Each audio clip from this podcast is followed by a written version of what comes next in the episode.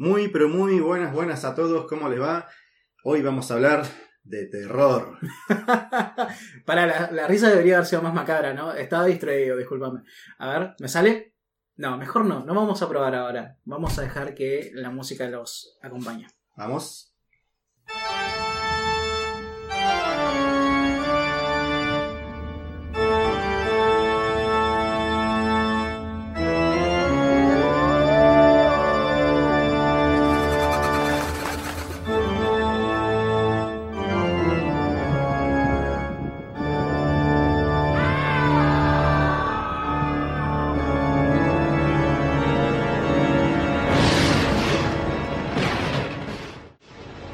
Buenas noches.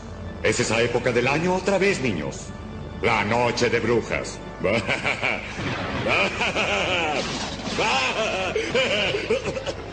Trabajaré en eso.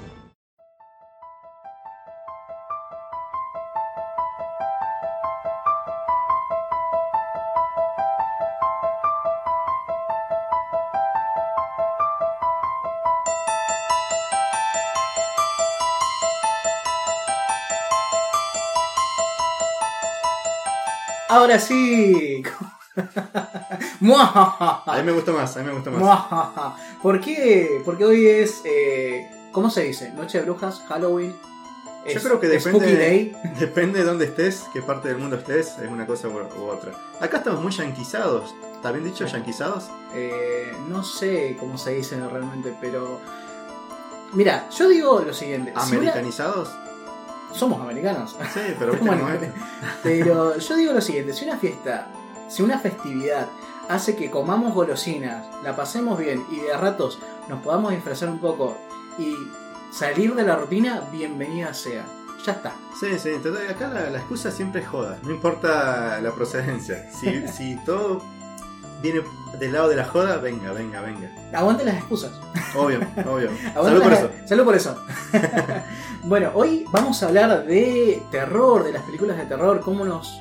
eh, cómo las percibimos nosotros de chicos, ¿Cómo nos afectaban de chicos? cómo nos afectaban de chicos, cómo nos afectan ahora de grandes, porque el terror que nosotros sentimos ahora es muy distinto al que sentíamos de chicos. Es muy diferente. No sé cómo te pasó a vos. ¿Vos tenías algún medio particular de, de chico? Ponele, no sé, ¿te asustaban los payasos, ponele? O no sé, a- No, los a, monstruos. no, a mí eh, había dos cosas. Yo eh, creo que lo conté en algún momento. Yo viví en el norte y en el norte hay muchas leyendas acerca Ah. de raptos, acerca de la oscuridad. La luz mala. la- no, El bombero. eso sería lo mínimo. Tenés el bombero, tenés el lobizón. El perro familiar.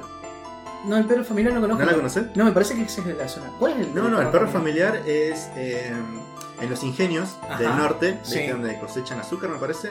Sí. Eh, se dice que si un campo era muy próspero, era porque el patrón Ajá. le entregaba todos los años al perro familiar, no sé si todos los años o todos los meses, Sí. eh, un peón.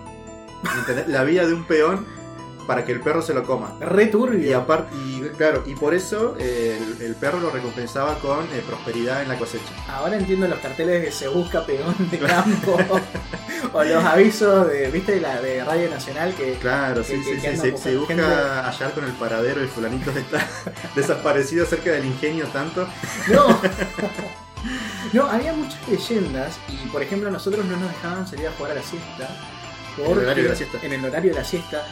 No porque los viejos tenían que, que descansar, que ir a dormir porque hace mucho calor. Entonces nosotros no podíamos salir. Más que nada para ¿Qué tanto calor? 40 grados a la sombra. A la mierda.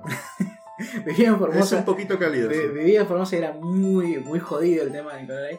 Pero había una, una leyenda que ahora no me acuerdo porque el nombre es en guaraní y no me voy a acordar el nombre. Este, Aparte vos sos el hombre sin nombre. yo soy el nombre. eh, sí, bueno, no, no me va a salir tampoco. Vos lo decís bien. A mí no me va a salir. Bueno, cuestión de que si vos agarrás y salías a jugar, esa persona como que te engatusaba, como te, que te hipnotizaba y te Ah, perdía. mirá qué loco. Y te perdía en el monte. Sí. Nosotros vivíamos en una ciudad, no importa, igual te perdía en el monte. Encontraba un monte de ponerle, uff, mirá, tres arbolitos, listo, te perdemos acá. Viste que hay una leyenda que dice que mm, en el campo, sobre todo, que si salías a caminar en la noche en el campo y escuchabas un silbido, no tenías que darte vuelta, porque donde te dabas vuelta te perdías para siempre. Sí.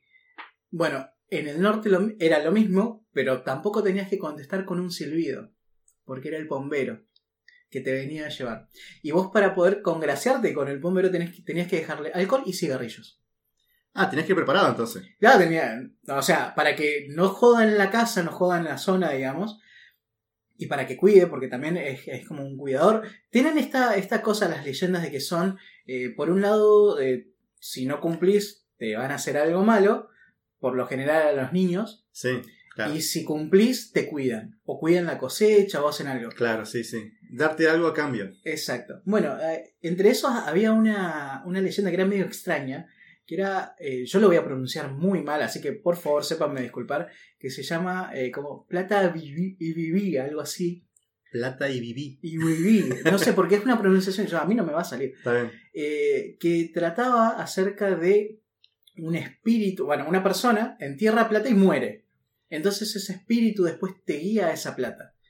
En el, en, ¿cómo es? En el norte era muy común escuchar ese tipo de leyendas porque había un montón de, en algún momento, terratenientes y demás. O, Sí, era muy de la época igual. muy de la época. Entonces vos encontrabas como tesoros. Pero tenías que ser como seleccionado, entre comillas. Mirá, Eras el elegido. Y así un montón de leyendas. Vos sabés que, bueno, mi, mi vieja, mi vieja, por ejemplo, ella Sí. se crió en el campo Ajá. de, de chica y me contaba la historia de, muchas historias, muchísimas historias de, de fantasma de, que según ella ya las vivió. Claro. Eh, por ejemplo, esta, una cosa como de que en la noche el diablo te ayuda. Ajá. Y contaba la historia de unos, no sé si eran vecinos, no sé quién, de que eran dos vecinos que construían una casa. Uno trabajaba Sí. durante el día y el otro trabajaba durante la noche. Ajá. El que trabajaba durante el día avanzaba a un ritmo normal, digamos. En cambio, el que trabajaba durante la noche hizo la casa en un toque. Porque en la noche recibía la ayuda del diablo. El diablo venía a ayudarlo. Me imagino el diablo ca- ca- acarreando bolsas de cemento, ¿viste? En el hombro. No, con, el así- volca- con el volcador ahí. claro, no, haciendo mezcla. El Con diablo la hormigonera, ¿viste? Claro.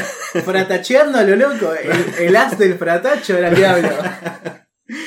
¿Qué onda? No, pero una cantidad de historias. Me acuerdo una también. eh, Sí. Bueno, allá much- corre mucho la historia de los duendes, por ejemplo. Sí. Eh, En la cordillera, por lo general. La zona de la cordillera, estoy En la hablando zona de la zona- cordillera, la sí, hay mucho duende. ¿no? mucho, duende ñomo. Eh, bueno, viste que vos vas al Bolsón y tenés un, un parque temático de duendes. Y si vas a. ¿En qué momento? Ah, no, pará. Hasta hace tiempo, yo ¿Sí? fui hace No, 10 pasa- años, ponele, y fui al parquecito. Sí. Y en, en Lago Pueblo hay uno sobre ñomos. Mira. Sí. No, yo Ese no lo que- conocí, pero. no, yo creo que estaba ocupado escabeando. Por eso no fui. Ah, capaz que yo vi los, los duendes por, justamente porque estaban muy escabiados, a ver. Claro. Pero Capaz que yo sí. estuve en ese lugar y no me acuerdo. Capaz que te confundí con un duende. Un duende de morocho. Che, este, bueno, y así cantidad de historias. Eh, Sí, de todas formas, eh, les aprovecho y les voy a recomendar Dolina en algún momento. Están los audios en, eh, online, están, eh, lo pueden escuchar en Spotify, en La Venganza del Pasado. Dolina hace un, un catálogo de leyendas eh, argentinas de, de todos lados y cuenta las historias del bombero, del lobizón, de la pollerita en Unco, me acuerdo. ¿Cuál es esa? De, ¿La pollerita en Unco? sí, es como una especie de persona que se transforma en animal.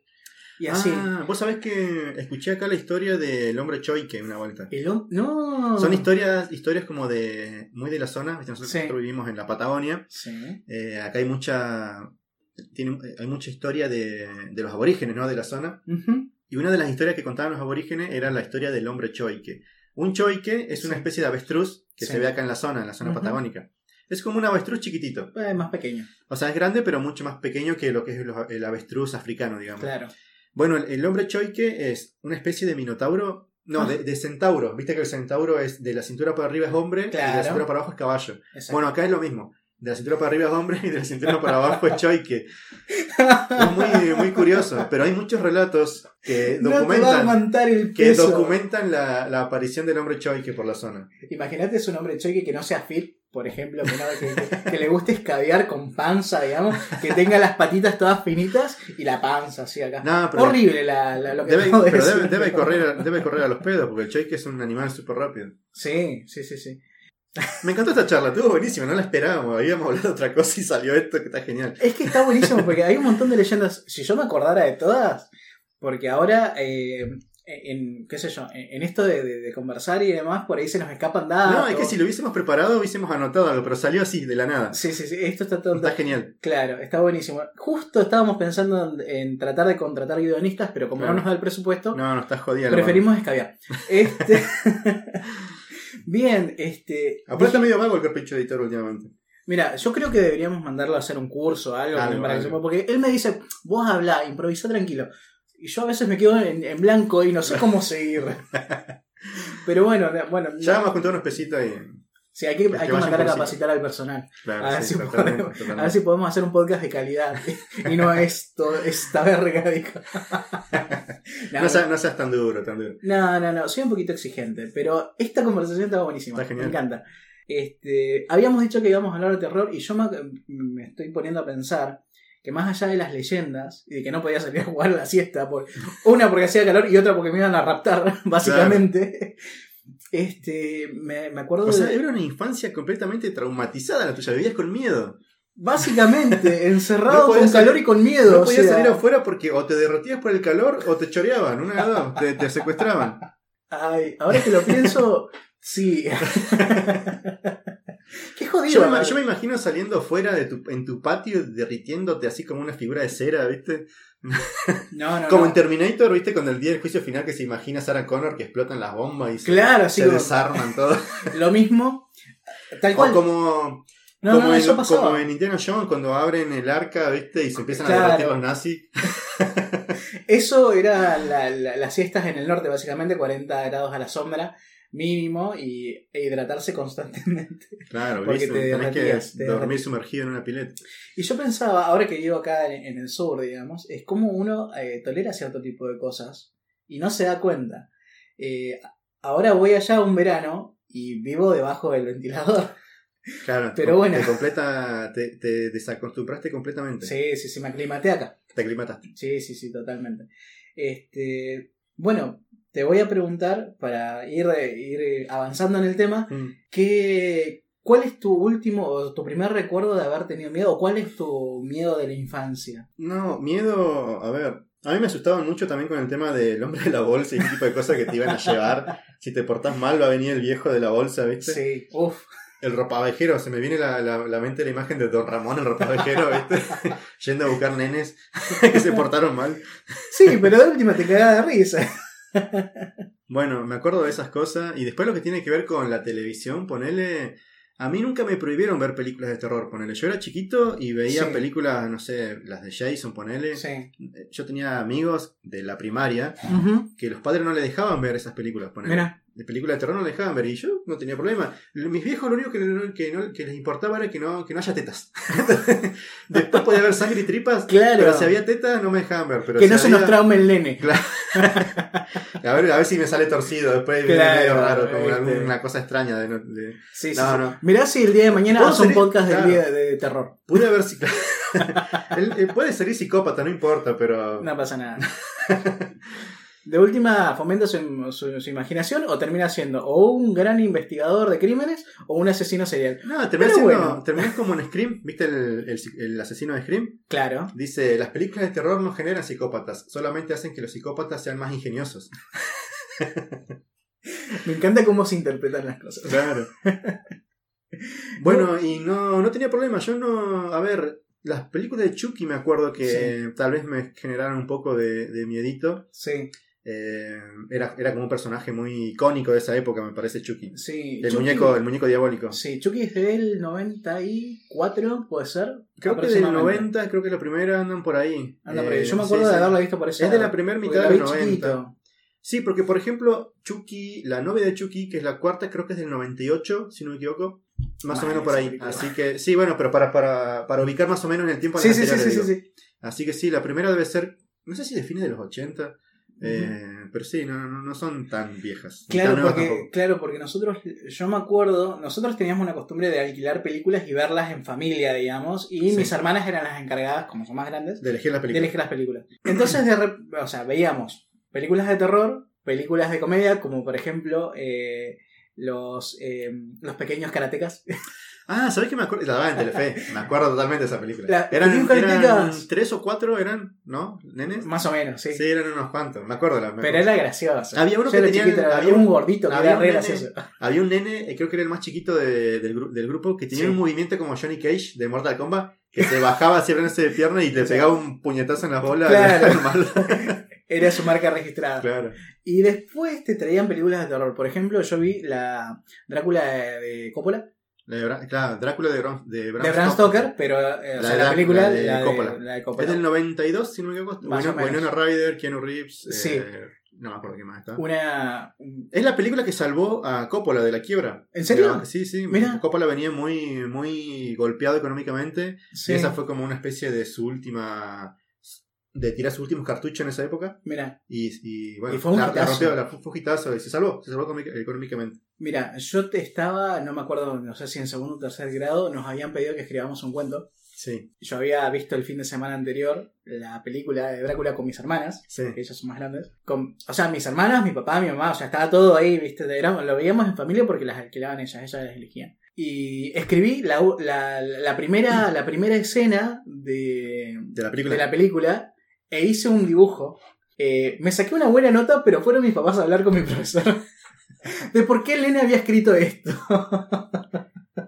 y ahí tuvieron que dar, eh, o sea, mi mamá en ese ¿Cuál era momento. la primera, pel- la primera escena? La primera escena de Drácula es eh, el conde Sí.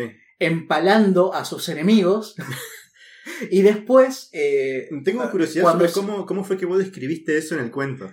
¿Cómo escribiste empalar? La palabra empalar. No sé, no, un- no, no, no sé. un sinónimo. No sé si me acuerdo, pero sí me acuerdo la, la última frase porque lo había escrito y había dicho como él, como al conde se le rompió el corazón porque su amada, esto es textual, esto Sí. se me lo acuerdo textual, eh, se arrojó por un barranco, se arrojó por un barranco es porque lo dijeron en la película, no porque a, a mí se me ocurrió la palabra arrojar. Claro, Tenía, no sé, 6, 7 años. claro. Eh, entonces se enojó con Dios y agarró y clavó su espada en una cruz y entonces se convirtió en Drácula. Básicamente eso fue lo que describí. E hice el dibujito de la cruz con una espada. Re bien, re bien, re bien. completito. Sí, un poquito nene. Me imagino a la maestra leyendo esa historia. Sí, no, por eso fue mamá tuvo que dar explicaciones de qué andaba mirando. Bueno, eh, Pero aprobaste. Sí, no, me fue bien porque estuvo bien redactado según el profesor, porque era un profesor. Este, bueno, había películas, había series. A mí, yo me acuerdo de Ir Indiana. ¿Te acuerdas de, de Ir Me la comentaste alguna vez, pero sabes que nunca la vi. Creo que está en YouTube. Eh, No sé- no, no sé si está pero hay fragmentos, no está, ¿no? no está completo. Y todavía no la puedo encontrar. Porque te prometo que la recontra busqué porque hay un capítulo que a mí como que me tromó un poquito. ¿Te acordás qué pasaba? Sí, sí me acuerdo. ahora te voy a contar. Ir Indiana es una serie de los 90 también. Eh, venía con... ¿Fines de, fines de los 90 puede ser? ¿No es de la Sí. época de escalofríos? esa- Eso te iba a decir. ¿Por qué ese estilo de, de, de serie, escalofríos, de, temas a la oscuridad. Había un montón de series para, para adolescentes que la pasaban, eh, creo que en Nickelodeon en algún momento? Sí. eh, pasaban en otros canales que ahora no, no voy a recordar el nombre. ¿Cartoon Network? No, porque yo las veía por repetidoras, por ejemplo. Ah, acá vos vivías en el norte. Exacto, entonces como que era muy difícil. eh, lo pasaban por repetidoras, por ejemplo, en canales locales. Claro, sí, sí, sí. Entonces era, eh, me es muy difícil ubicarlos, eh, para, como Está para bien. homogeneizar, digamos, el lugar. Eh, pero Ir Indiana tenía esto de pequeñas, pequeños detalles que a mí me encantaban. Por ejemplo, eh, la población de Ir Indiana Claro, Indiana era un pueblo, ¿no? era un pueblo Era que como un pueblo donde pasaban muchas cosas locas Sí, por y ejemplo, seguían a un nene, ¿no? claro, por ejemplo vivía Elvis, por ejemplo, había Elvis una persona... Vivía Elvis o una persona que no era Elvis, pero era igual a. Sospechosamente Sospechosa- parecida. Exactamente. Eh, había una persona que vivía eternamente en los 60 y así, cosas muy raras. Ah, qué loco, che, me, me interesa, me interesa ubicarla. No si hay alguien lo- acá, por favor, que está escuchando esto y sabe dónde conseguir esta serie, Sí, déjenla en los comentarios, por favor. sí, ahora vamos a pasar igual las redes sociales donde se pueden comunicar con nosotros. Vamos a poner una encuesta más Estamos rato. estrenando redes. Estamos estrenando redes, lo vamos a, a pasar al final. Sí, quédense hasta el final del capítulo. No se salten hasta el final, quédense hasta el final. Claro, ¿qué Para es llegar. Eh, Porque las podemos llegar a decir antes, ojo. Ah, ¿Quién sabe? Mirá cómo te meto el gancho ahí. ¿eh? Epa, ¿eh? Qué, qué bárbaro. ¿Cómo, ¿Cómo jugás con los sentimientos de la gente? ¿Qué, te, qué cosa Esto es bárbara? estrategia, estrategia. Ah, eh, es- esta es la famosa estrategia comercial. Claro, sí, no, yo no entiendo nada. Yo te- estoy como. Bueno, si, Como en al- otra. si alguien conoce de verdad dónde ubicar esta serie, eh, Sí. déjenlo en los comentarios o en alguna de nuestras redes, que ya vamos a decir cuáles son. Sí, Así nosotros lo podemos ver, porque yo quiero verla también. está bueno.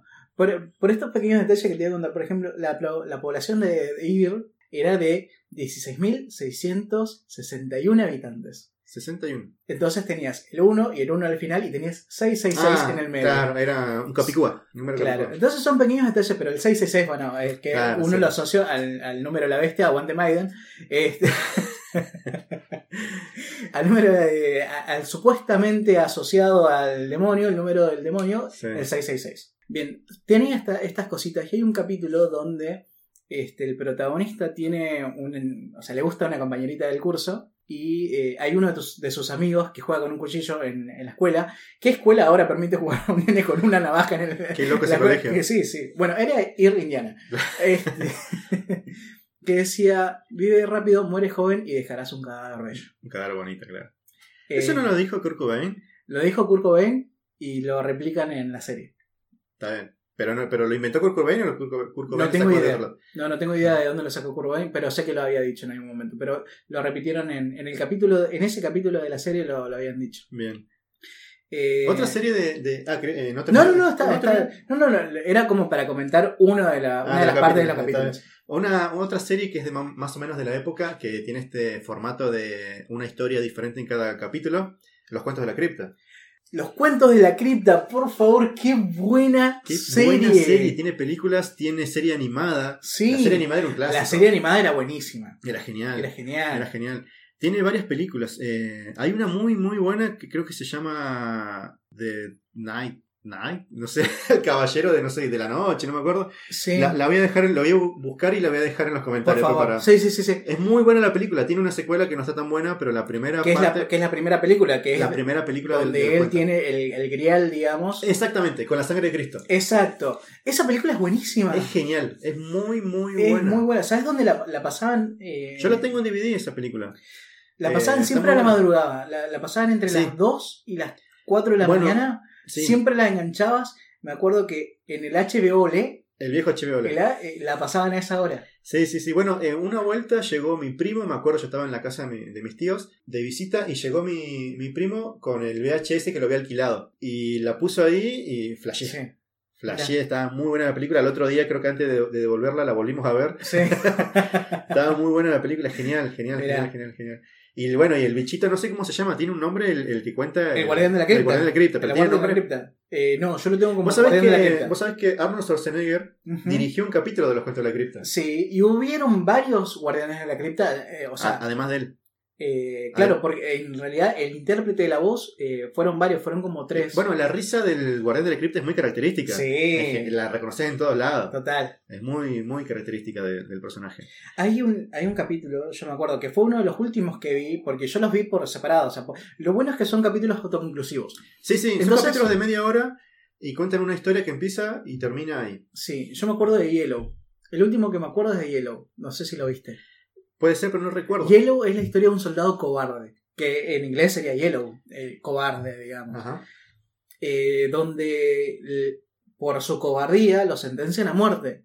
Y su papá era un, un gran eh, general que dice, bueno, yo voy a agarrar y cuando te estén por fusilar, te voy a dejar una bolsa, te voy a poner, le voy a poner balas de salva a, la, a, la- a las escopetas que te van a fusilar Ah, y vos vas a, vas a tener ahí el- una mochila con suministros, caete para ese lado y eh, después cuando se vayan te escapás. claro. Eso le dice el padre. ¿Qué pasa?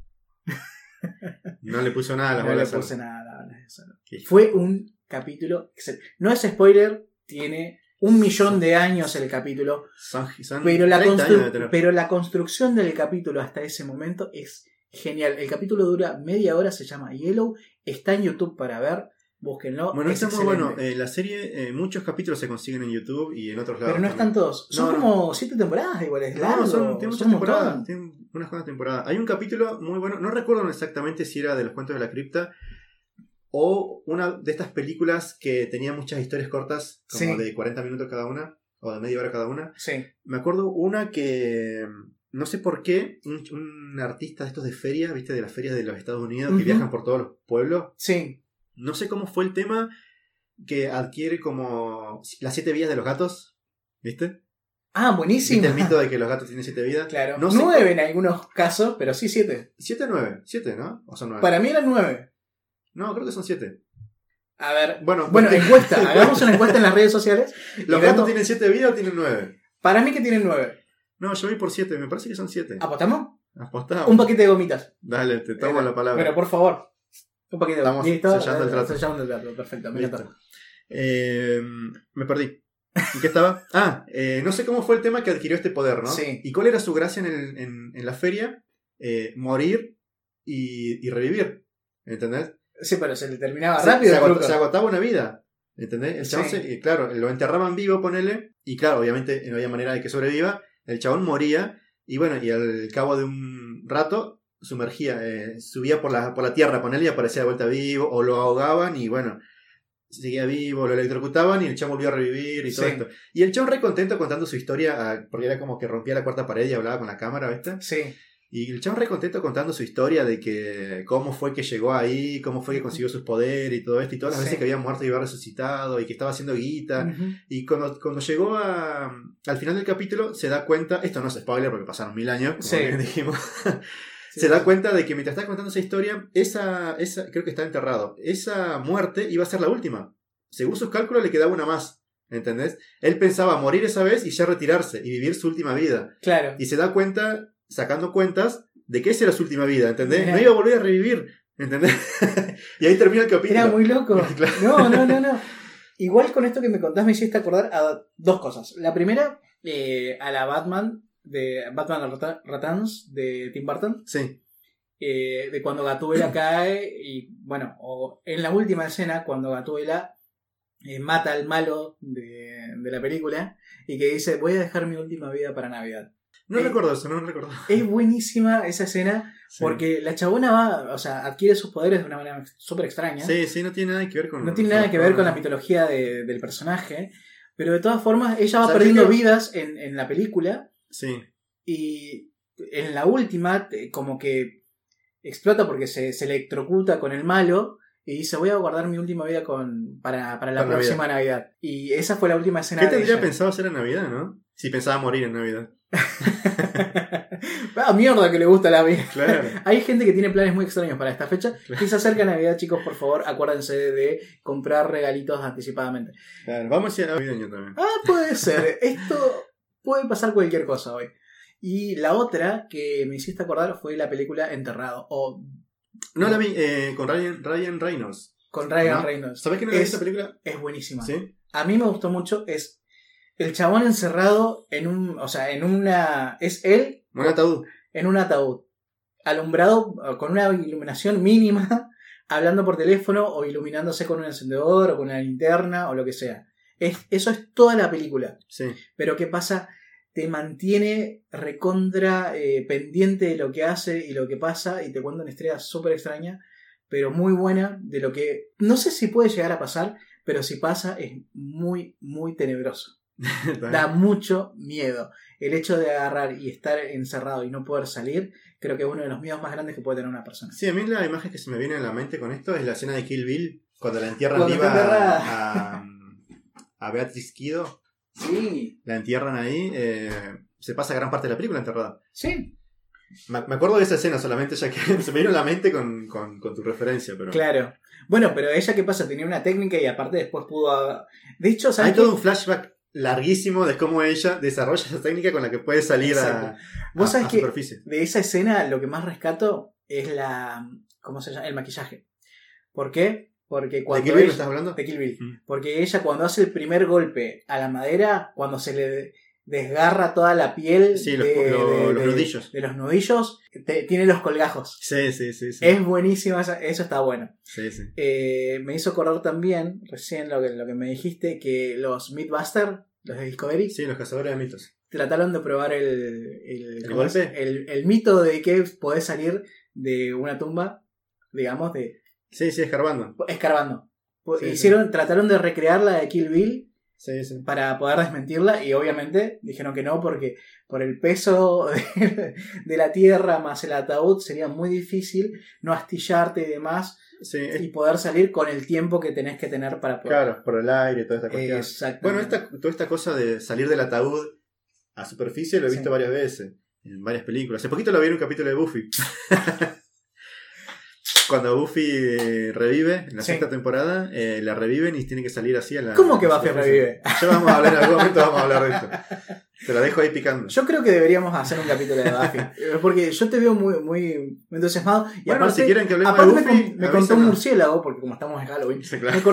me, contó un murciélago de que conseguiste Ángel por ahí dando Sí, vueltas. La tengo por ahí dando vueltas. Muy la, bien. La primera temporada. Así bien. que yo estoy esperando el capítulo de Ángel y de Buffy. Bueno, en algún momento, si la gente lo pide.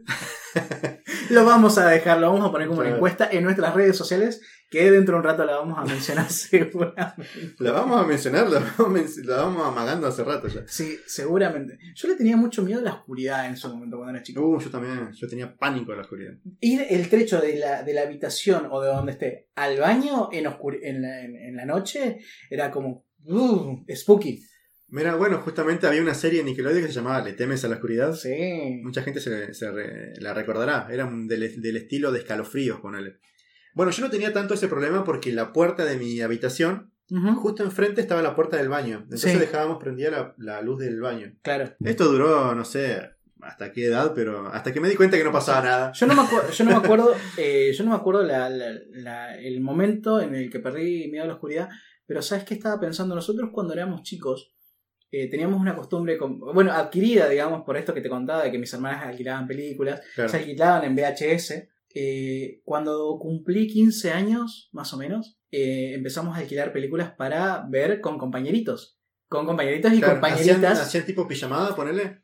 Onda pijamada, pero era juntarnos a ver películas solamente de terror. Sí, ese era un clásico de, de esa época. Claro. Juntarte, yo también lo hice un par de veces. Sí, Era juntarte cinco o seis compañeros, ponele, sí. No sé, comer algo, ponele, mientras veíamos la, la película. Y bueno, y meterle. Bueno, vos- Era un clásico las de, las de Viernes 13, Sí. las de Freddy, Sí. eh, no sé, Cementerio de Animales, eh, ¿cuál otra? De, de- de aquel entonces. Bueno, la de Chucky ni hablar. Sí, Freddy, o sea, la de Después de Viernes 13, claro. eh, Pesadilla en la calle, o sea, seguro. Sí, la de Pero Freddy. vos sabés las que garpaban mucho, muchísimo, y yo creo que fue con las últimas que de adolescente yo me asusté, eh, fue con la versión remasterizada del Exorcista. A mí me, ¿Te co- dio, ¿Te dio mucho miedo? me dio muchísimo miedo, ¿por qué? Porque del lugar, de la casa de donde nosotros veíamos la película hasta mi casa eran cinco cuadras caminando, está todo bien, pero eran cinco cuadras a oscuras porque no había un puto farol en todo ese trayecto. Encima tenías, vos tenías que, además que le tenías miedo a la oscuridad, tenías que ir corriendo porque si no te alcanzaba el bombero. Todo junto. Venía, o venía el demonio que me iba a poseer y yo iba a terminar siendo otro de los. Me imagino cosas. gente silbando, te viste los silbidos, y no, no dándote de vuelta porque si no te, te chupaba el bombero. Claro, uy, la puta madre. O sea, to- todos los traumas juntos. Claro. Era Ah, habla- re- espera, hablando del bombero, había un duende. eh, Sí. Quiero volver igual al exorcista, pero me, me- me acordé de esto. había un duende que no sé si es el bombero, creo que tiene otro nombre, que tenía en una mano, eh, una mano era como de acero y, Sí. y otra mano era de algodón. Y se te acercaba y te, Me- y te preguntaba con cuál de las dos quería que te pegue. ¿Nunca le escuchaste esa? Nunca, nunca. Y me salió algo, me salió un sonido súper agudo. Claro, el chabón se te, se te- se te aparecía enfrente y te decía. Tenía en una mano algodón y en la otra mano eh, fierro, creo que era. Yo y prefiero, decía, que me, a ver, ¿cuál de las dos querés que te pegue? yo prefiero que me pegue con la de fierro, porque yo dudo mucho de que la de algodón Bueno. sea algo bueno. Bueno, la cuestión era, si vos le decías, dame con el algodón, ¿viste? Obviamente. sí, obviamente. O sea, Claro. el instinto te dice eso, pero no. No, si vos le decías que te pegue con la de fierro, el chabón te pegaba con la de fierro. Y si vos le decías, pegame con el algodón, el chabón igual te pegaba con la de fierro, ¿entendés? Qué duende de mierda. Pero no recuerdo el nombre del, del duende. Igual que leyenda pedorra, porque. Se me vino a la mente el bombero, pero no es el bombero. Bueno, No. el pitufo Enrique. Listo, me encanta. Lo bautizamos el pitufo Enrique. El pitufo, ¿te acordás del pitufo Enrique que salía en la en Crónica? No, no, No, me no. acuerdo. ¿No te acordás del presentador este que era famoso en aquel entonces de No. Crónica de Televisión? Riéndose después de presentar la noticia, diciendo ¡Qué pitufo ese! Crónica marcando tendencia. Claro. Es mi canal favorito, boludo. No, este de nos ha dado infinidad de memes. Sí, por favor. No te vayas nunca, Crónica. sí, sí, sí. Bueno, y volviendo al exorcista, che, así que. No sé si podemos salir de acá. Porque me estoy acordando de los memes de crónica. Bueno, no, en realidad sí, tenés razón. Volvamos al Exorcista. Película que me encantó. Sí, de los película 70, que- del 73, si no me sí, más o menos, anda Sí. por ahí. Este, muy buena película que, si bien es un poco lenta, pero está muy bien construida, digamos, la historia está... eh, a ver, para ser claros, ¿el exorcismo es la última media hora? Más o menos. Sí, menos diría yo. 20 minutos, 15. Para, para mí es la última media hora, sí. digamos, entre cosa y cosa, para redondear nada más. Porque después toda la construcción que se hace desde el principio hasta el exorcismo es genial. Es genial. Y además no es para mí, dijiste que era lenta, pero para mí no es lenta la película. Yo la volví a ver hace poco Sí. y no me parece lenta la película. Me parece que va alternando muy bien las escenas Sí. de tensión, digamos, Sí. con otras cosas que no tienen nada que ver. Ujú. Eh, así que es llevadera la Sí. película. ¿Te acordás cuando, te contaba acerca de la fuga de Alcatraz? Sí. De que yo te decía de que me parecía un poco lenta porque había toda una escena larga no para había explicar. elipsis. No había elipsis. No había elipsis y demás. Bueno, en esta película eso no funciona de esa forma. No, no. Porque cada cosa que te van contando sirve para que. O sea, no es que. eh, esto después lo vamos a comparar porque sabes que vi hace poco la, la serie que está en Amazon. Ah, la serie del exorcista en Amazon. Hay una serie que es del exorcista, que es del, del libro de la novela, Sí, que, que, que en la cual está basada la película, sí. que la hicieron serie y que en el primer capítulo a mí hay cosas que no me terminaron de cerrar, pero volvamos a la película y después te cuento eso. Dale. Eh, me gusta mucho cómo construyen, digamos, eh, toda, porque te vas generando esa ansiedad y ese terror. Entras en ese mundo y estás pendiente vos mismo, ya te sentís en el ambiente. Igual ese, esa paleta de colores fría que usan Sí, es sí, sí. excelente, a mí me encanta. excelente. porque- Bueno, tengamos en cuenta, yo no. Algo que, que me parece a mí es que. Yo creo que nadie vio la película original del Exorcista. Todos hemos visto la versión remasterizada. por lo menos en nuestra generación, Nuestra sí, generación, seguramente. Sí. Pues yo tengo una edición en DVD y es la, la edición remasterizada que es el Director Cut, Ajá. que tiene. Creo que 7 minutos de escenas nuevas. Ponerle.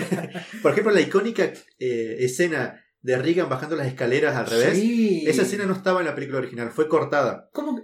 Fue, no, no existe en el corte original porque se consideró demasiado satánica, digamos, demasiado fuerte para la época. A ver, estás diciendo que es el exorcista, la película. Bueno, pero ¿Tan? aún así, aún así hubieron muchas escenas que se consideraron demasiado fuertes para el momento o por imposibilidades técnicas Claro, eh, no pudieron hacer que, que se vea realista. sí. Ponele cables o hilos que no pudieron borrar porque no existía la tecnología actual, ponele, Claro.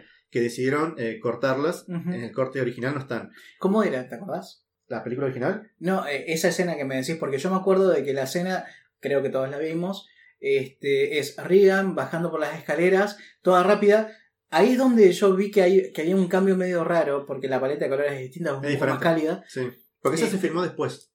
Ah, con razón. Esa escena que todos vimos en la película Sí. no se filmó en los 70 junto con el resto del metraje. Ah, Se filmó muchos años después Mirá, cuando el director dijo, bueno, se acabó la joda, ahora voy a hacer mi versión de la película, la que de verdad quería mostrar, bueno, pero... con todas las escenas satánicas que yo quería mostrar en ese momento y por X motivo no pude.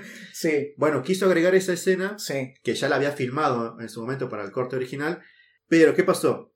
Cuando la grabó, eh, en ese entonces usaron una, una contorsionista de la época Y sí. para bajar la Para escalera. poder hacer ese movimiento Claro. tenía que ser una conversacionista. Cuestiones que iba ayudada por unos arneses. ¿Y qué pasó? No pudieron borrar eh, digitalmente eh, los cables, ¿no? Se notaba mucho que. Claro, por una cuestión de época también. o sea, Claro, por Ahora eso. es mucho más fácil, o sea. Esa escena se rodó, se puede ver en YouTube, está la escena original. Bien. En algún que otro video la pueden encontrar. Ah, la voy a muy, buscar, es muy diferente porque en la escena original, en Regan, llega hasta abajo. Regan Sí. es la nena, ¿no? Que es poseída. Claro, Llega hasta abajo. Y en la escena que nosotros hemos visto, que ella abre la boca y tira sangre, ¿no? claro. Eso es lo que nosotros hemos visto. En la versión original, ella se da vuelta Ajá. y empieza como a gatear y saca la lengua como si fuese una serpiente. Ay, boludo. Eso daría Es, mucho es más miedo que es la- completamente diferente la escena. Pero eso da mucho más miedo. Imagínate una persona que aparte de venir dada vuelta, te empieza a agarrar y a lengüetear. Claro. Bueno, en la versión que nosotros hemos visto en nuestra época, digamos ahora, la versión Sí. que todos hemos visto en televisión en todos lados, Es Esa la que abre escena- la boca. claro, esta escena se volvió a grabar con otra contorsionista, Sí. ya con la tecnología actual, digamos, que le permitía borrar todos los cables y toda la bola. Claro. y con esta cuestión de que le, sangre, sangre- le sale sangre por la boca, digamos. Sí. A mí eh, la película básicamente me, me gustó mucho cómo eh, la tensión te envuelve.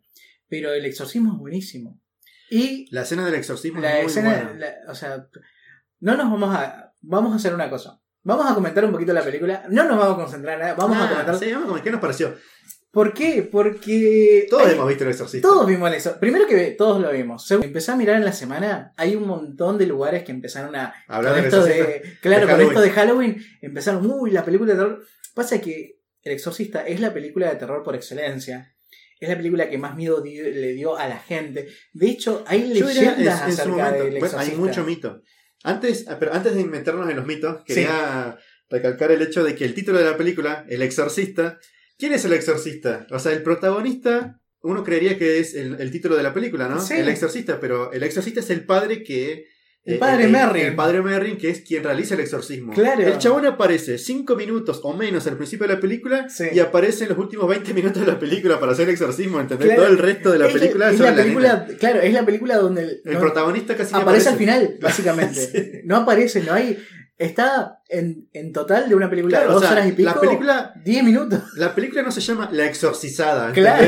No es, no es la- eh, ¿Cómo se llamaba la menita Regan? Claro. La, nena, la nena no es la protagonista. Claro. O no se es- llama el padre que está tratando de averiguar qué onda la chabona que parece que está poseída. No, Claro, se llama no, el exorcista. Se llama El Exorcista.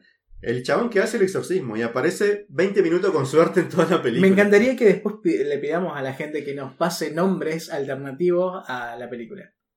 ¿Qué, qué nombre vos le pondrías a. que, que Que, no, fuera sea, el que no exorcista? sea el exorcista, claro. Yo creo que igual el título te recontravende. Bueno, Eh, estuve viendo que... mucha gente en, en aquel entonces, el estudio pensó en ponerle otro nombre. Porque, ¿qué pasa? Hoy todo el mundo sabe lo que es un exorcismo, lo que es un exorcista. Pero en aquel entonces, o sea, nosotros sabemos por la película. Claro. Pero en aquel entonces era una palabra que no se, no se usaba mucho. No, de hecho era medio tabú porque, o sea, incluso la iglesia tiene mucho, mucho, o tenía anteriormente mucho resguardo con estos temas porque era como, este, como que le tienen un poco de vergüenza a este tipo de cosas. Sí, como rechazo, no sé cómo. la- Bueno, hay toda una historia de que a, la, a Linda Blair, la protagonista, la Sí. nena, eh, hubieron grupos religiosos que la estuvieron atacando al final No, de la. no, de no la- es que hay leyendas, le pusieron un guardaespaldas porque Por eso, la atacaban el por estudio, eso. El estudio le puso Sí. un guardaespaldas durante seis meses, creo, justamente porque recibía ataques de grupos religiosos. Sí, la, total. la chica. O sea, de tan, tanto de grupos religiosos como de gente que se copó con la película y dijo, la chabón está, Está- poseída, está poseída, claro. hay que hacer algo. claro. Y yendo a los mitos, Bien, ya nos metemos en los mitos. eh, es muy, muy rico todo lo que hay alrededor de. hay un de- de- montón, hay un montón. Ahora le vamos a recomendar lugares donde pueden ir. Si son fans de este tipo de cosas, eh, le vamos a dejar unos lugares para que vayan a buscar. Pero me ibas a contar acerca de los mitos.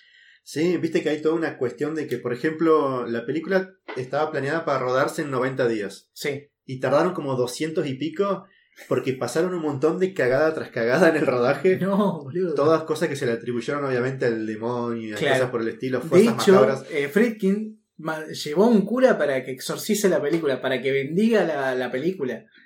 Bueno, que la- no pase nada, porque ya venían pasando tantas cagadas, digamos, de La- que bueno, actriz- necesitó eso. La actriz comillas. que, claro, la actriz que le ponía la voz al demonio, eh, porque Regan, o sea, Linda Blair, Sí. eh, cuando habla con la voz del demonio, no es ella hablando, No, porque no, dice muchas guarangadas y ella era una Sí. nena de 12 años en, ese, en aquel entonces. Entonces usaron una actriz de, dobl- de doblaje Sí. y esta actriz, que no recuerdo el nombre ahora, me Sí. pongo un poco en tus zapatos que no traigo nombres. ¡Ey! Eh. Esa es mi gracia. Perdón, te la voy a robar un ratito. Bueno, dale, dale, dale. Bueno, ella cuando grababa sus diálogos Sí. eh, exigía que haya un sacerdote presente. Boludo. Sí. Eso no sabía. De todas formas, eh, me pongo a pensar, los mejores insultos son los mejores insultos del diablo. El diablo cuando se pone a insultar en la película Es muy creativo. es mega creativo. Le dice a- al padre Carras, tu mamá está chupando pija en el infierno. Sí. Eso, boludo, es como, no sabes si cagarte de miedo o cagarte de No, risa porque vos la ves y tiene es los una- mejores insultos del diablo. Claro, y, es- y aparte es más fuerte todavía porque lo hizo una nena. Claro. ¿Entendés? O sea, cuando Linda Blair estuvo, eh, eh, ¿cómo es? Galardonada, o sea, nominada Al para Oscar. el Oscar, sí. no se lo dieron un poco por tecnicismo porque después se, después se supo que la voz que ella utilizaba cuando estaba Poseída. poseída, entre comillas, Claro. no era la de ella. No era la de esta actriz de doblaje. Por eso entonces. Y ellos no sabían. Y ellos no sabían, después. se enteraron después. Claro, porque la actriz esta no fue, eh, ¿cómo se dice? Eh, acreditada. En su momento no fue acreditada, no, no figura en los créditos de la película como, Claro. como la actriz que le puso la voz al demonio, digamos. Y cuando la nominaron a Linda Blair al Oscar, ella dijo, ¡eh, pará! ¿Qué onda? ¿Qué onda? Che, ¿y yo qué? Claro, ¿y yo qué onda? La mina la pusieron, la nominaron por un trabajo que hice yo. Claro. ¿Entendés? Y entonces exigió al estudio que la Que Y ahí crédito, es donde sí, la academia se enteró de que Sí. eh, no era Linda Blair la que ponía la voz. Claro. ¿Entendés? No le quitaron la nominación, pero seguramente eso influyó para Sí. que no la gane. Para que no gane la estatuilla. Claro. De todas formas, todo este análisis que nosotros eh, no estamos haciendo, estamos comentando No, no, ¿qué nada análisis? más. O no puedo analizar nada. en este momento no se analiza nada. Estamos Claro. contando un poco de lo que sabemos, de lo que vimos, pero hay un montón de otros podcasts, otros lugares donde pueden ir a buscar más información. Gente ejemplo- mucho más capacitada que nosotros. Totalmente. y mucho más sobria también. Por favor, salud por eso. Salud. Este, mm, que cuenta mucho mejor, eh, primero, la relación que hubo entre el director, entre Friedkin y Blatty, que es el guionista y escritor de la novela. Claro, porque la película está basada en una novela que a su vez está inspirada en una historia real. Esa es una sucedió- historia muy, muy eh, interesante. Sí, que sucedió en los Estados Unidos en los años 40, si no me equivoco. Mira, yo tengo entendido... Supuestamente- Sí, decime. Eh, eh, quiero redondear la. la Sí, sí, sí, la dale. Eh, supuestamente, según dijo el escritor, obviamente no toda la película está, es real, Sí. pero supuestamente, eh, esto me parece un poco exagerado también, el 80% de lo que pasa pasó en la vida real. En Buena. teoría, pasa un poco, un poco mucho. Y entre los cambios que decían que, que no son reales, son que no era una nena, sino que era un, un varón, un Claro. nene, también un pibito, Sí. y que el vómito no era verde. Viste que hay una escena donde la, la Regan vomita Sí. al padre sí. y sale un líquido verde. Es totalmente icónica. De hecho, hubieron muchas parodias de... No, es que si Hay- alguien parodia El Exorcista es con esa escena. Sí, hay parodias con el tema de. Bueno, del vómito, el tema del pis, Sí, que, hay una escena, y el tema de las escaleras. Creo que esas tres escenas. Ah, y el tema eh, y la escena cuando ella da vuelta la, la cabeza. Ah, sí, sí, sí. sí. Hay, pero infinidad, en un montón de películas hay referencias a eso. Desde Sí, sí. Los Simpson hasta Scary Movie. Scary Movie. Sí, sí, o sea, Lo si que alguien, quieras. si alguien va a parodiar El Exorcista va a ser con esas tres o cuatro escenas. Si hay, Siempre. si hay una película que marcó la cultura pop en el ámbito de terror, creo que fue El Exorcista. Sí, totalmente. Es la película de terror por excelencia. Me encanta que eh, estaría bueno verla y reverla cada vez que se pueda. Sí, sí. Más en esta época porque ¿Qué estamos. pensás? Eh, perdón, te corté. No, no, no, está bien. No, no, no, ¿Qué pensás, ¿Qué pensás vos con todo esto que pasaba en aquel entonces con el estreno? Con esta cosa de que se desmayaba la gente en la sala de cine, Sí. con que había médicos afuera de las salas por si la gente se descompensaba. Bueno, Pasa que ahora manejo demasiada información, pero si vos te pones en. en- en ¿Para vos ese- era real eso o fue marketing? No, para, para mí hay un poquito de, de las dos Un cosas. poquito de esto, un poquito de aquello. Claro, porque, a ver, hay gente que puede estar más susceptible para, otra- para algunas cosas. A ver, si vos ya vas con miedo a un lugar y tenés propensión a eso y te va a causar algo, digamos. Pero después el resto yo creo que es mucho marketing. Decir que te vas a estacionar una ambulancia afuera del cine por si te agarra un patatún. Claro. eh, patatún es palabra de mamá. Este, un besito, mami, te quiero mucho. Gracias por darme miedo durante las siestas. Este, ahora puedo hacer. Salud- un saludo- le mandamos un saludo a la mamá de Rústico. Por favor, sí, mamá. Porque me diste miedo y no me raptaron. Muy bien, muy bien. Y que, que fue más que nada eh, estos gimmicks, estos pequeños truquitos que se le dicen Sí, de, de la misma industria para poder hacer que la película llame la atención. sí, para, Porque para mí, nada, mira, nada, nada llama más la atención que algo que no tenés que hacer. No, total, o sea, no hay, no hay mejor publicidad que la mala publicidad. Eh, esta cuestión de que, para mí, alguien llamó a, la, a alguna radio local, Sí. alguien de la productora, del Claro. departamento de marketing de. ¿Es de Warner Bros? No, o no sé. De, de- No me de acuerdo. la, de la no me acuerdo producción, de, productora de, de la producción de, del Exorcista. Vamos a, dicho, vamos a tratar de producir en vivo grabado. Mientras vos seguís hablando. Alguien habrá llamado a la radio, creo yo, esto es teoría mía. Warner.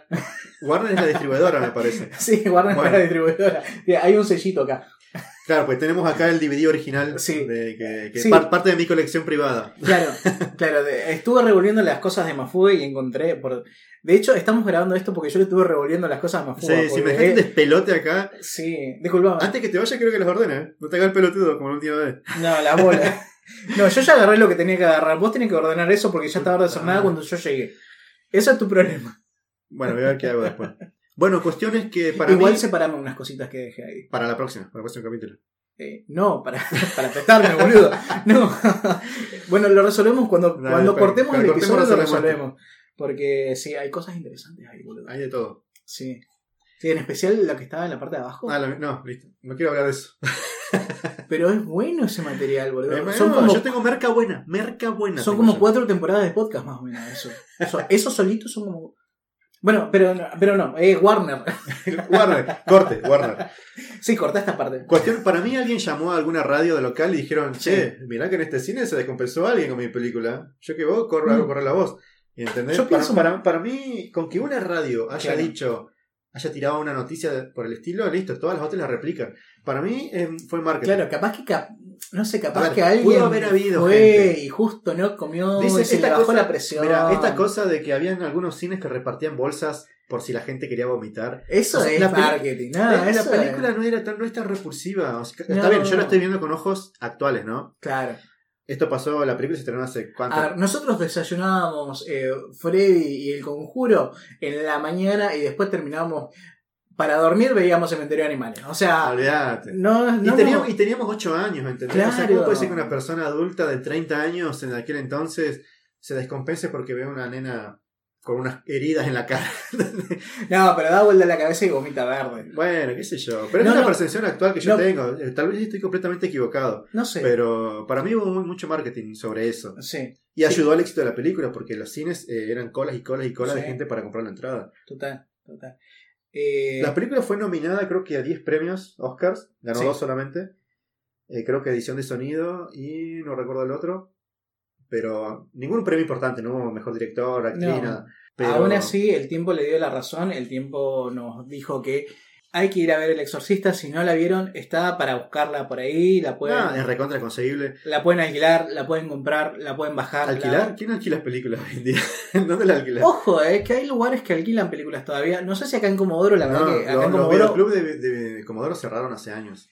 No existe más el videoclub acá. O sí. ¿Vos conocés alguno? Si alguno está por fuera de la ley. Porque... Este es, y aquí puedes ver el momento exacto o escuchar el momento exacto en que se le rompe a Rústico el corazón. Este, bueno, pero también se pueden buscar y demás. O sea, para alguien que es fan, lo puede mandar a pedir. O sea, El Exorcista es una película que hay que ver, que es Sí, sí. necesaria. La que primera. Ha marcado, La primera. ha marcado la, la cultura para todos. Ha dado millones de referencias para, para lo que siguió. Y está buenísimo que, que la veamos. Sí, sí. Bueno, es la primera porque después se hizo, se hicieron dos secuelas. Sí. La segunda es muy mala, la tercera hace un cachito mejor. Y Y hay, una, una, cuarta, precuela. hay una cuarta que es mucho más actual, creo que es del 2004. Una cosa Sí, es una precuela, es pero una es medio, medio rara. Que es la historia del padre Merrin cuando era joven. Sí, que incluso su, primer, tenía- su primer acercamiento o encuentro con este demonio que más tarde iba a exorcizar Claro, en el el, cuerpo de Reagan. ¿Cómo se llamaba? Pazuzu. Pazuzu. Pazuzu. Este, sí, de hecho en esa película vemos que él también tenía un interés amoroso, que era un arqueólogo y que después tomó los hábitos por todo esto que le pasó. Y hubo un exorcismo en, en esa película de un nenito, no sé si... Es que tiene que haber un exorcismo en una película del exorcista. Si no, no te llamé el exorcista. Es que no es un exorcismo, o sea, es y no es un exorcismo. Eh, no, no, no, no puedo explicarlo, Que porque me- como me- es... O sea que me vendieron gato por liebre. ¿Cómo me básicamente... bien? Bueno, el, la, la 2 y la 3 del exorcista no, hay exorcismo. Así Claro. que yo no te estoy vendiendo nada. y no está el padre Merrin, que es el protagonista y es el, El exorcista. exorcista. Totalmente.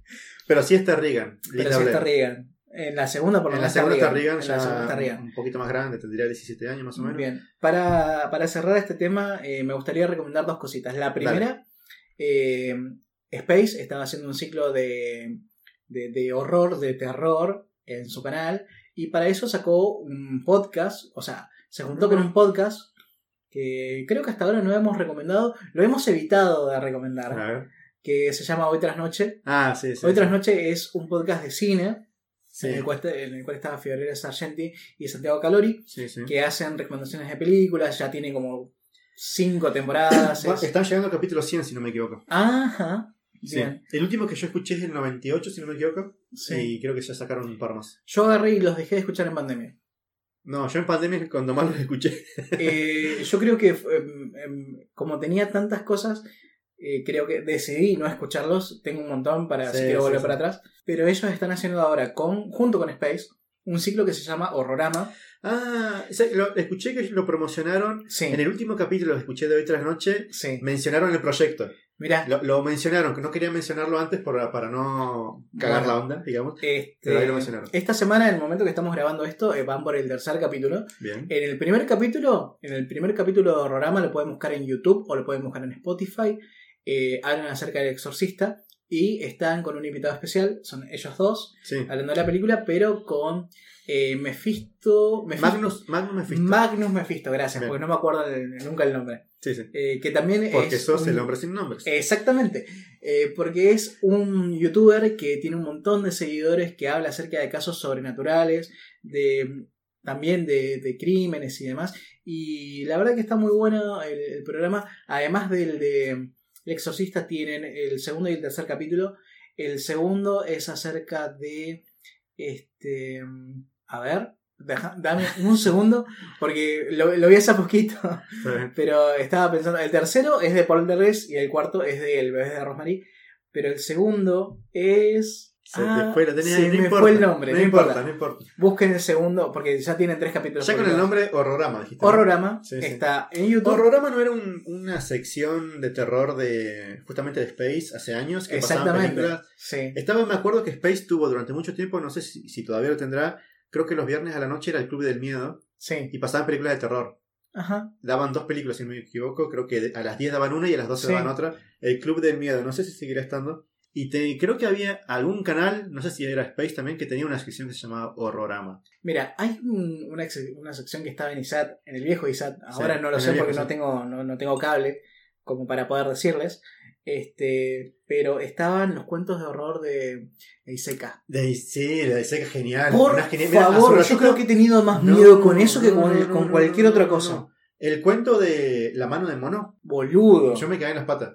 El, si, si nadie sabe de qué estamos hablando, está, vayan al capítulo de Los Simpsons Y vayan a buscar la, la- y, la vayan, mano de y vayan a buscar la mano de mono, el cuento original. Sí, Y cómo lo cuenta Leiseca, Sí. que falleció hace unos años. sí. eh, es impresionante. Y aparte la edición, el chabón estaba como en una sillita.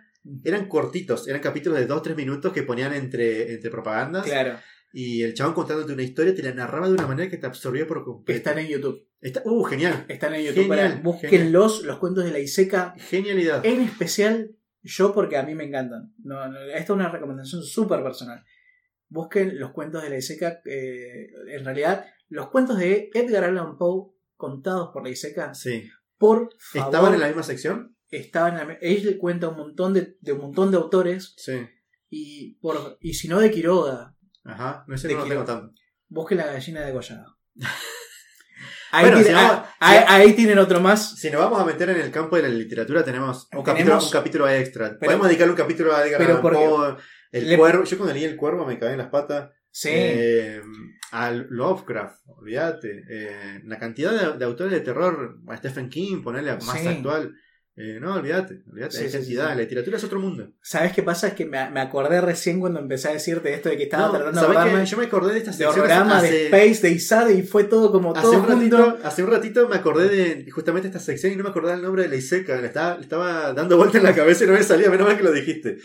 Bien. Esto es producción en vivo. Sí, sí, sí. Y como es producción en vivo, la segunda, el segundo capítulo de horrorama es acerca de la profecía. Lo estoy buscando. Lo estoy googleando mientras charlábamos. producción en vivo se llama esto, o grabado, dependiendo Bien, bien, cómo- cuando lo El escuchen. pseudo vivo. El, el famoso pseudo vivo. Me encanta que estemos en el. Sí, eh, en el éter del. En el macrocosmo de la internet. Me gusta, ahí está, mejor. Yo le digo éter, pero no es éter, porque nosotros no estamos en radio. Eh, Bien, eh, esas son las dos cositas que le, le quería decir. Primero que vayan a buscar a Horrorama y después ah, Perdón. que vayan a buscar un, un podcast que se llama Letera 22. Letera 22. Letera 22. Letera 22 es una máquina de escribir. Sí. Sí, sí. Eh, pero el podcast se llama así, Letra 22, y lo conducen Santiago Calori, que está en el podcast que dije recién, Horrorama. y, Y eh, Rost- Rothstein. Son dos guionistas. Sí, lo he escuchado nombrar. La verdad que así por nombre mucho no me vienen sus obras a la Claro. cabeza, pero lo he escuchado el nombre de. No, pero han hecho, son, eh, son guionistas argentinos, han hecho cositas. Yo, sinceramente, lo de Rothstein no lo tengo muy claro, pero yo sé que, por ejemplo, eh, yo Calori lo tenía de la radio y sé que estuvo en Medios Locos. No es su mejor etapa, pero has- ha- hizo otras cosas, estuvo involucrado en cosas más piolas. Ellos hicieron un capítulo eh, del podcast que se trata acerca de la profecía y Sí. cuentan un poquito la reacción que tuvo eh, Friedkin con Batley, con, con el autor de la novela, Sí. del exorcista y el guionista. Este, y además siguen todo el camino de la película, del guion de la película, desde la perspectiva del padre Carras, desde Bien. el personaje del padre Carras. Entonces, vos ves, o ellos te cuentan la película desde esa perspectiva, y vos le podés dar otra dimensión a la película que puedes ver. Si es que ya sos un poquito enfermito como, Sí, como sé. uno. Eso sabe que se me hace, es como ver la, bueno. es como ver la película con los comentarios del director. Me gusta eso, sí, obvio. Es algo que yo Está nunca hice jamás, pero. Pero está buenísimo. Sí. Porque porque está buenísimo porque lo ves de otra, desde, otra, desde otra perspectiva y te da también el, el punto de partida para entender. Y incluso te diría, te da más miedo. Mira para, e- y para esto te quiero preguntar, ¿cuál fue la última película que te dio miedo? la última película que de verdad me dio miedo. Mira, eh, la verdad que yo no soy muy.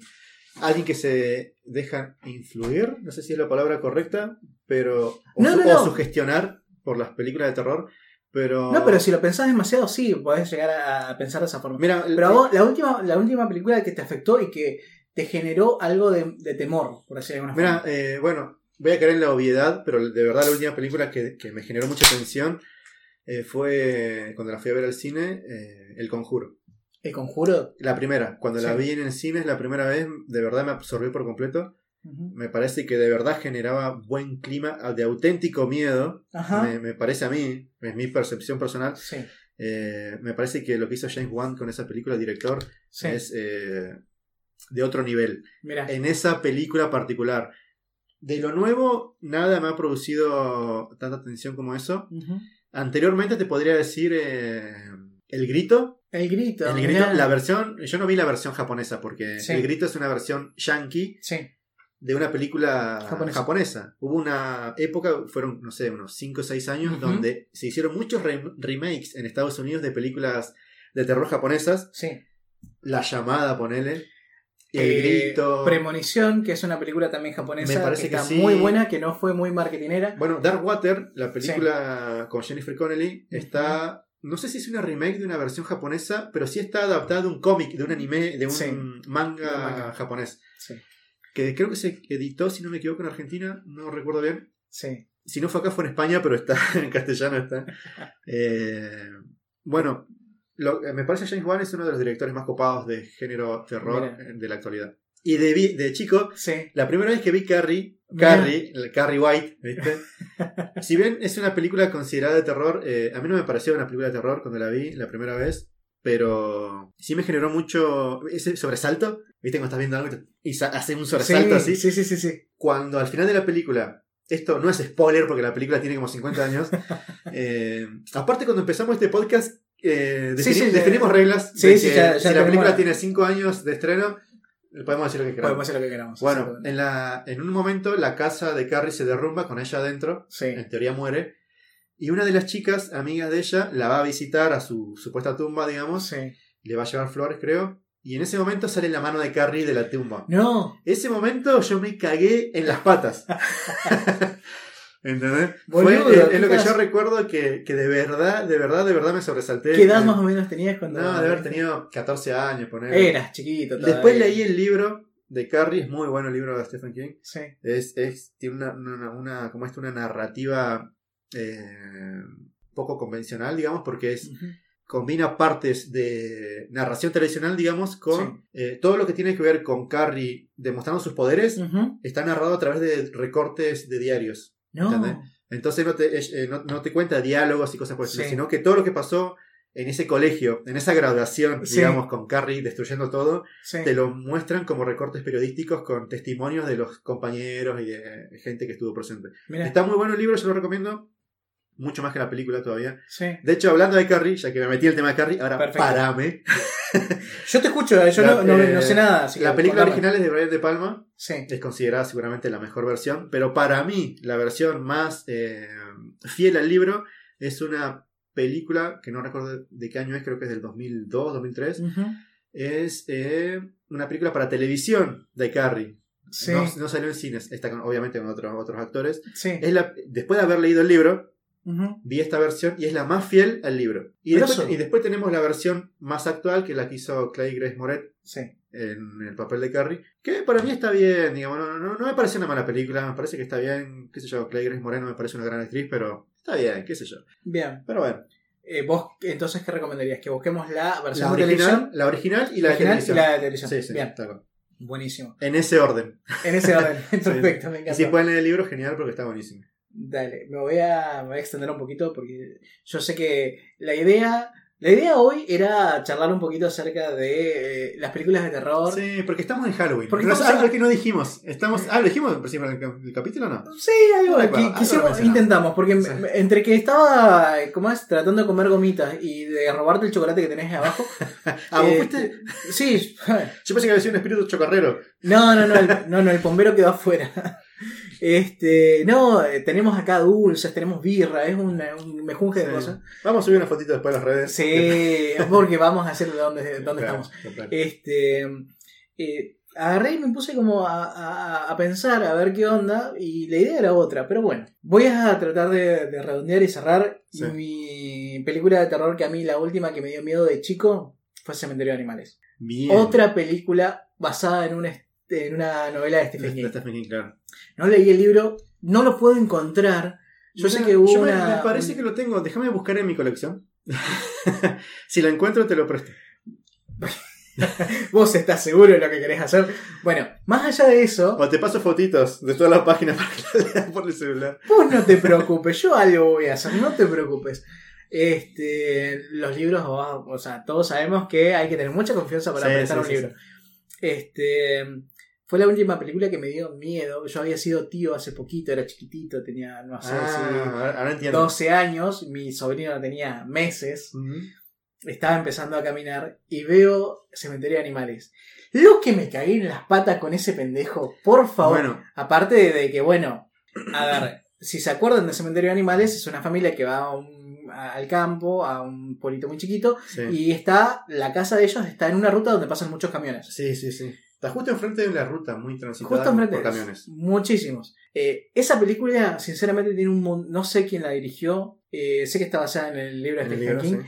pero tiene un montón de detalles que vos cuando las volvés a ver te da mucho más miedo todavía. Es Sí. buenísima, está genial. Vayan, búsquenla, creo que está eh, en YouTube para mirar completa. Bien. Eh, Tiene una secuela también, que no está adaptada de ningún libro, no, es, es completamente original. es porque tuvo mucho éxito la primera, nada. Claro, la única particularidad que yo le puedo rescatar, bueno, no rescatar, sino mencionar, es que el protagonista de esa película es, eh, no recuerdo el nombre del actor, pero es el es John Connor de Terminator 2. Es Exactamente. John Connor. Y bueno, y también Cementerio de Animales tiene una remake o una, un reboot, más Sí. bien dicho, eh, que se estrenó creo que el año pasado, si no me equivoco, Ajá. en cines, completamente diferente al original. Tiene un final completamente diferente. Es más, me parece que lo fuimos a ver en cine La con. No sé Con si. un grupo de amigos, si no me equivoco. Sí, fuimos con un grupo de amigos. Sí. Yo me fui totalmente decepcionado. Indignado. Yo terminé indignado. indignado. Que vale la película. Vayan, no vean esa película. Vayan Creo y vean la fueron- original. Fueron los 200 pesos más mejor, eh, peor gastados de mi vida. Sí, sí, sí, sí. Fea, la película fea. No, te, no, me da, no me dio miedo en ningún momento. Capaz que estoy poco No, sensibilizado. el final, el final no me desagradó tanto. Me parece que. Yo soy completamente opuesto a la idea de cambiar los finales, ¿no? Para mí, si vos estás adaptando una obra, respetame el final, papá. Claro. Respetame la obra. Pero esta cosa de que querer hacer algo diferente, bueno, el final no es diferente a la película original, pero no me Sí. pareció malo, pero me gusta más el original. Eh, yo voy a agarrar y, y a utilizar mi derecho a réplica como buen eh, fan. Voy a decir que fue una mierda. Así que, y me voy a quedar con eso y voy a seguir a la segunda parte de, de lo que iba a decir, Sí. que es la última película que quiero que vayan y vean, que se llama Hereditary. Hereditary. Hereditary. Sí. Ahí está. Y sonó bajito porque lo dije muy lento. Eh, De hecho, Mafuga eh, agarró y me hizo así como eh, señas con las manos para que vaya ralentizando mi mención. Que es una película de no de terror, es de horror. Es más de horror. ¿Cuál es la diferencia? ¿Es Por- lo mismo? No, porque el terror te da miedo en el momento, el horror te acompaña. Ah, El horror, vos cerrás los ojos y ves la cabeza de Charlie mirándote toda podrida. ¿Quién es Charlie? Charlie es la protagonista, o entre comillas, la protagonista de la película, que muere en, en una parte, eh, pero de una manera muy brutal, es, es muy sangriento, y la película te genera toda esta sensación de temor, porque hay pequeños pequeños detalles en la, en la película que vos vas viendo y que es tremendo. Si vos te metés en la película, después te vas a quedar pensando. Yo la otra vez estaba eh, bañándome, lavándome la cabeza, cerrado los ojos y veía la cara de la chabona. O sea, Traumado totalmente. mal, pero mal. Vayan, véalo. Y es eh, la película, la primera película de un director nuevo que se llama Ari Aster. Ah, Ari Aster. Después hizo Midsummer, ¿no? Por Dios, esa es otra película no de terror, de horror. Sí. Sí, sí, sí, sí. O sea, es completamente. Para mí no es de terror esa película. No, diría- no, no sé si es de horror, no sé. A mí, a ver, las películas yo las, las catalogo de Es esta para forma. mí, A ver, si- terror si- psicológico puede ser. Si es más tiene, un susto, si tiene un susto que te, que te genera una exaltación en el momento, es de terror. No, vayan a ver Midsommar, por favor, porque es una de las mejores películas del año pasado. Sí, De los últimos cinco años, diría yo. Está en Amazon Prime. sí. Eh, Si no la ven por el tema del terror, véanlo. véanlo por Flores Pack, porque es, eh, eh, quiero decir en este momento que es uno de mis crash actuales, de mis más Vamos- recientes crashes. vamos, vamos a tener una, una pequeña pelea después de que cerramos el podcast porque también es uno de mis crash. Este, la otra vez estuve toda una tarde mirando cómo ella comía, comía comida eh, inglesa con Ah. un vestido de Vogue. Así que creo que si eso no es amor, eh, es otra cosa. Bueno, vean, Midsummer es una película larga, eh, dura, para lo que es una película de terror, eh, son dos horas y media creo. Sí, pero lo vale. Es vale. completamente, completamente luminosa, Sí, es, no, es no es- completamente a la luz del día. A ver, no tiene nada que ver con las películas de terror que uno está acostumbrado. No, es, es una algo película mucho más. No, no es terror tradicional, digamos. No. Es algo mucho más profundo. Porque está enfocado en personajes, está enfocado en la vida de ellos. Empieza con una escena súper cruda Está y muy en Suecia. dura. Está En ambientada en Suecia. Sí. En un festival de la luz o del sol, que ellos llaman justamente Midsommar, eh, es, es muy, muy, muy- No quiero decir nada de la, de la trama porque es para. Abs- que, Está que te, absorba Como dijo te- Mafuga, está en Amazon Prime y si no, vayan y búsquenla. Está Sí, sí. dando vueltas. En el videoclub lo Está en el videoclub. Eh, hemos recomendado cuánta De cantidad de cosas. De todo. Llevamos una hora y diez minutos más o menos. Creo que nos fuimos al carajo con todo esto. Eh, la idea era otra, pero bueno, fueron surgiendo. De hecho, eh, a medida que fuimos hablando, surgieron más ideas. No las dijimos todas porque si no, este podcast iba a durar cuatro horas. Claro. Ha pasado, que por suerte ustedes no los escucharon, pero ha pasado de que hemos eh, eh, hablado mucho de, de un tema y se nos fue la mano. Sí, sí, Así sí. que yo creo que por hoy estamos bien. Antes, antes de cerrar, quiero. Vamos a decir una triste noticia, ¿no? Que pasó hoy. Ah, sí, bueno, razón. Porque hoy nos desayunamos con la noticia, la muy triste noticia, de que se nos fue el gran Sean Connery. Boludo. El Bond definitivo, para mí. Bien. El James Bond definitivo. Yo no puedo decir nada porque no vi las películas de James Bond. Así que. Pero has visto películas de él, habrás visto, habrás visto La Roca, habrás visto Sí. El Hombre de la Rosa. Yo tengo eh, en mi top, digamos. Mm. Hay una película con Catherine Zeta Jones que está muy buena, Sí, no recuerdo el nombre ahora. eh, la Emboscada puede ser. Puede ser, sí. La Liga Extraordinaria. La Liga de Caballeros Extraordinarios. Creo que esa fue la última película que hizo. Después se retiró. Sí. Se retiró después de esa película. Mala la película esa, mala. Lo único bueno de esa película fue él. Sí, está... Pero estuvo mal montada. O sea, sí, es una pena porque está adaptado a un cómic de Alan Moore que está muy bueno. sí. Pero la película estuvo muy floja. Pero bueno, la menciono porque es la última película que hizo. Sí. Y después decidió él retirarse. Claro. Pasó sus últimos 20 años más o menos fuera de las cámaras. Sí. Pero bueno, esta mañana dijo basta a los Se nos 90 fue. años. Eh, triste noticia, pero bueno, Sí. vamos a darla porque fue un personaje que todos conocemos Claro. y que todos hemos visto películas de él. Yo, Sí. particularmente, soy muy fan de James Bond. Me he visto todas las películas de James Bond. Vamos Y- a hacer un capítulo de James Podríamos Bond en hacer, algún ¿no? momento. Sí, ¿no? Podríamos Sí. hacer en algún momento. Porque realmente creo que él marcó la, digamos el camino el, para el los le dio- agentes secretos. No, el, claro, el chabón le dio elegancia al espionaje. Claro, claro. Le dio elegancia y clase al espionaje. Yo creo que me acuerdo mucho del Octubre Rojo. Sí, la casa, la casa del Octubre Rojo. La Casa del Octubre Rojo creo que es la mejor película que vi de, de Sean Connery. Junto con Indiana Jones.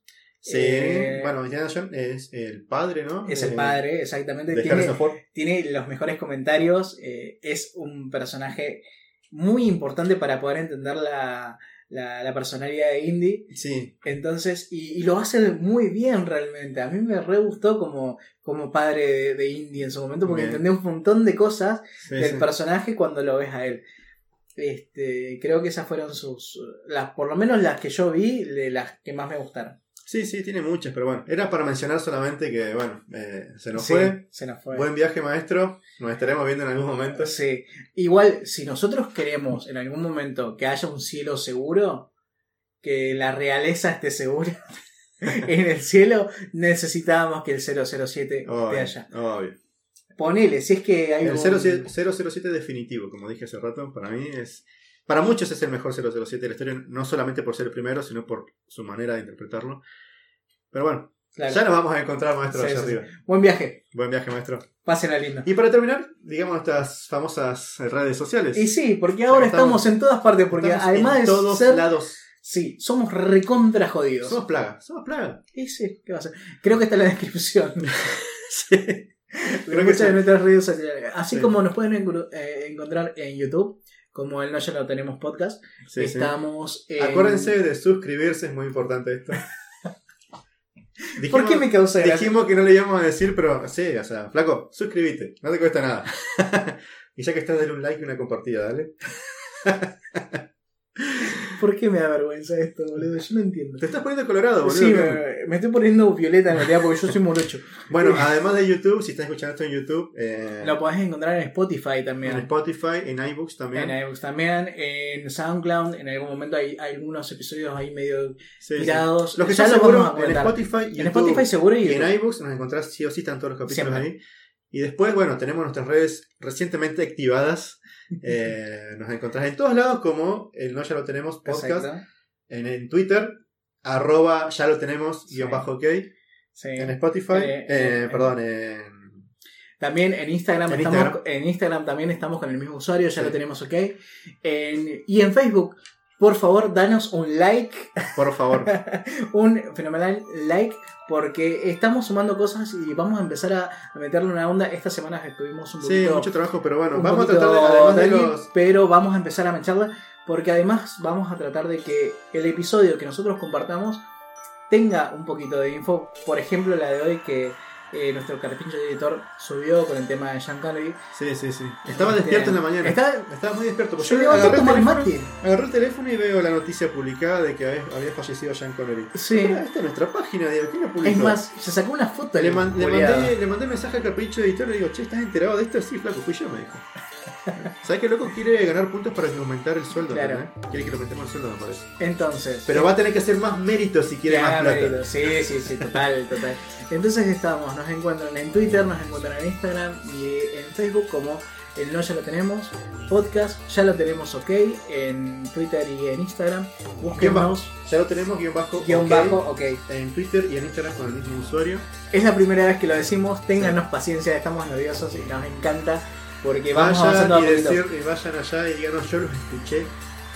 Acá estoy. Y vamos a empezar a hacer encuestas y cositas muy, muy copadas para Vamos- que vamos podamos interactuar a partir de ahora. Y les agradecemos mucho que nos escuchen. por supuesto. Gracias totales, como dijo el maestro. Así es. Rústico querido, fue un placer charlar de horror y terror y traumas de la infancia con vos. Yo digo, bueno, después de esto, para poderla, para poner la descripción y hacer este tipo de cosas, vamos a tener que darle un voucher de cosas. No, Nunca una carretilla de información No, no, al carpincho editor para sí. que empiece a, a- a subir todo. Eh, pero aún así me encanta. Genial. Si podemos compartir nerdadas y terrores, me encanta. Totalmente. Así que, Mafuba, muchas gracias. Gracias a vos, por favor. Nos estamos viendo la próxima. Hasta la próxima.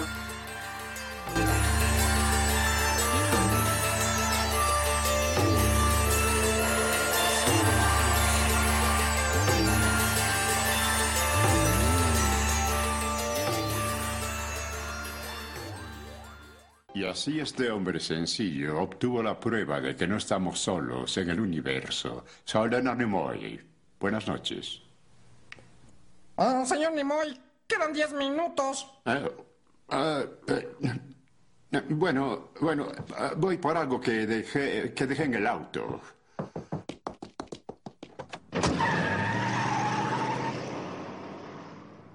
Creo que no va a regresar.